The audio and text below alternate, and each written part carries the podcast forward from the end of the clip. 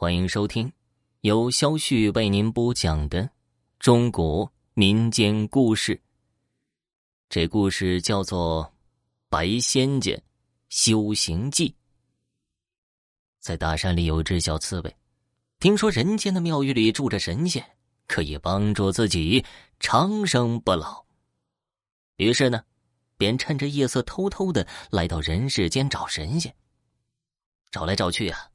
终于发现一个十分气派的大宅子，于是就高高兴兴的找了一个洞钻了进去。到了院子里一看，傻眼了，这里是什么庙啊？怎么尽是高阁画廊、水塘高台、假山古树、花径通幽，简直就是人间仙境啊！这小刺猬高兴极了，心想啊。这里既然是仙境，就肯定住着神仙呢。于是就找了一个假山的洞窟住了下来。天亮之后，小刺猬趴在洞窟口往外看。这里的男人穿着长袍马褂，女人穿着艳丽如花。他们不像是传说中可以飞升的神仙呢。这里到底是不是传说中住着神仙的庙宇呢？带着疑惑。小刺猬又趁着夜色悄悄的爬出假山，准备在四处瞅瞅。发现前面有一个灯火通明的屋子，见门是虚掩着的，小刺猬就顺着门缝爬了进去。他在屋子里转了一圈，忽然呢，发现在桌子上有一个闪闪发光的东西。这一定是神仙的宝贝，我去蹭点仙气儿。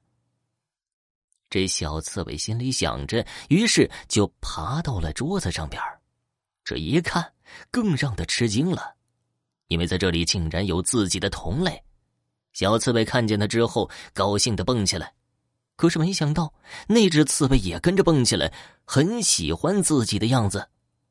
他把嘴凑过去，准备跟那只刺猬碰鼻礼打招呼。谁知道啊？那只刺猬也把嘴朝他凑了过来，嘴和嘴这么一接触啊，这小刺猬吃了一惊，因为他感觉那只刺猬的嘴十分冰冷，不是肉肉的感觉。他有些奇怪，用疑惑的眼神看着那只刺猬，而那只刺猬也奇怪的打量着自己。小刺猬伸伸小爪子，那只刺猬也伸伸小爪子，他吐吐舌头。那只刺猬也吐吐舌头。这时候他明白了，那小刺猬就是自己呀，这才放心下来。这个时候，他感觉自己的肚子饿了，左瞅右看，发现桌子上有很多的小盒子，而且还很香，于是就爬向其中的一个小盒子。这个盒子里装的是一种雪白的东西。小刺猬把鼻子往前凑了凑。使劲的那么一吸，感觉鼻子痒的难受，当时连连的打起喷嚏，没留神一下就滚到桌子下面去了。幸亏这身上啊有坚硬的刺，没有摔伤。不过呀，也让他明白了一件事那东西啊虽然很香，但不能吃。他就伸展身子，从这个屋子里爬了出去。爬来爬去啊，他忽然闻到一个屋子里边散发着一种很特殊的香味，而且还很刺鼻。他嗅着鼻子，一直嗅到了一个桌子旁边，这香味从上边传来的，于是啊，他就顺着桌子腿爬上去了。原来桌子上有很多的菜呀，真香啊！自己从来没有闻过这么香的东西。就朝着一盘花生米爬过去，咬起一粒在嘴里。他咳嗽起来，发现这些花生和自己平时吃的不一样，那咸咸的味道让人迷恋，香脆可口，好吃极了。于是就吃了很多。这时候，他感觉口渴了，看见一个小壶放在桌子上，他就爬过去晃了晃，发现呢，里边有水。就把这小壶给推倒了，壶里的水流了出来，一股辛辣之气扑鼻而来。不过呀，这个味道小刺猬很喜欢，于是就对着壶嘴喝了起来，一直喝得饱饱的。哎，哎，我我怎么飞起来了？他晃晃悠悠的在桌子上耍起了醉拳。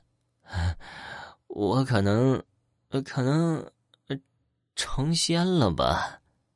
忽然呢，这脚下一滑，摔到了桌子底下。这个时候，传来了脚步声和开门的声音。小刺猬一听知道有人来了，于是就赶紧的藏到了桌子底下。就听见一个女子的声音传来：“你们这些人怎么不关门呢？让猫头进来了，看我不禀告老爷夫人，惩罚你们。”接着就是几声求饶的声音。小刺猬可不管这些呀，躲在了桌子底下。这会儿感觉脑子浑浑的，于是就把那身子一仰，躺在了地上就睡着了。也不知道是什么时候，小刺猬晕乎乎的醒过来了。感觉嗓子眼痒痒的，于是就咳嗽了一声。这一声咳嗽，就听见有个女人大声的叫着：“老爷，快醒醒啊！我刚才听见有人咳嗽。”怎么回事啊？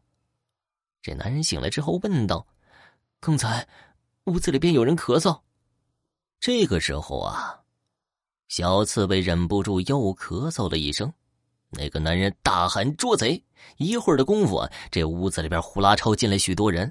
最后，有一个人在桌子底下找到了小刺猬，抓在手里。老爷夫人，找到这个咳嗽家伙了。你胡说！我刚才明明听见是人在咳嗽，你怎么拿这个东西来骗我呢？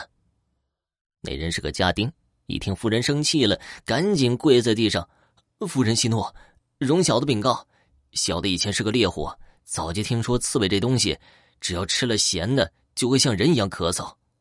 啊，原来是这样啊，记起来了。我小时候好像也听说过。可是，这个刺猬有用吗？家丁小心翼翼的说道：“平高夫人，这个刺猬有用，不但肉可以吃，而且那皮还是一种好药，叫仙人皮。”早年在家当猎户的时候，抓到刺猬之后，从这肚子剖开，就能直接弄一整张刺猬皮。小刺猬一听那个人要剥皮，都快要吓死了。既然这样，就把这只刺猬交给你吧。”那个妇人说道。家丁一听，高兴的说了：“谢谢夫人。”然后他就指着那个小刺猬。一会儿我用黄泥把你裹起来，然后烧了你。哎呀，混账东西，什么都能吃吗？刺猬是传说中的白仙，乃吾的侠仙之一，尔等吃它，难道就不怕徒增恶债吗？那老爷开口说话了，家丁一听吓坏了，又赶紧的跪下。这只刺猬肯定是过路的仙家，因贪恋美酒佳肴，才吃醉于此。你们好生待着，不准伤了性命。老爷，那您看该如何处置啊？天亮之后，你亲自将他送于山中，切不可暗中伤害他的性命。如若背着我伤害他，我定不饶你。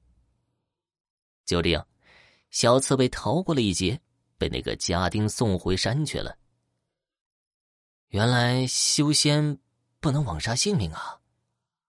这时候，小刺猬终于开了灵智，从此之后啊，再也不吃活的东西了。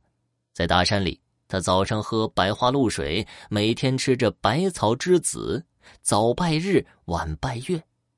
就这样，小刺猬吸收日月精华，日复一日，年复一年，寒尽暑来，不知过了多少个春秋，也不知道躲过了多少次磨难，体内的内丹也开始蠢蠢欲动。这小刺猬明白了，只要结了内丹，以后慢慢的控制就可以吐纳。因此，小刺猬采集灵药，日夜修行，不敢有丝毫的邪念。直至有一天，道业有成。后来，小刺猬一心向善，舍财舍药，造福周围百姓。百姓感恩，特地修了一座白仙庙，受人间香火供奉。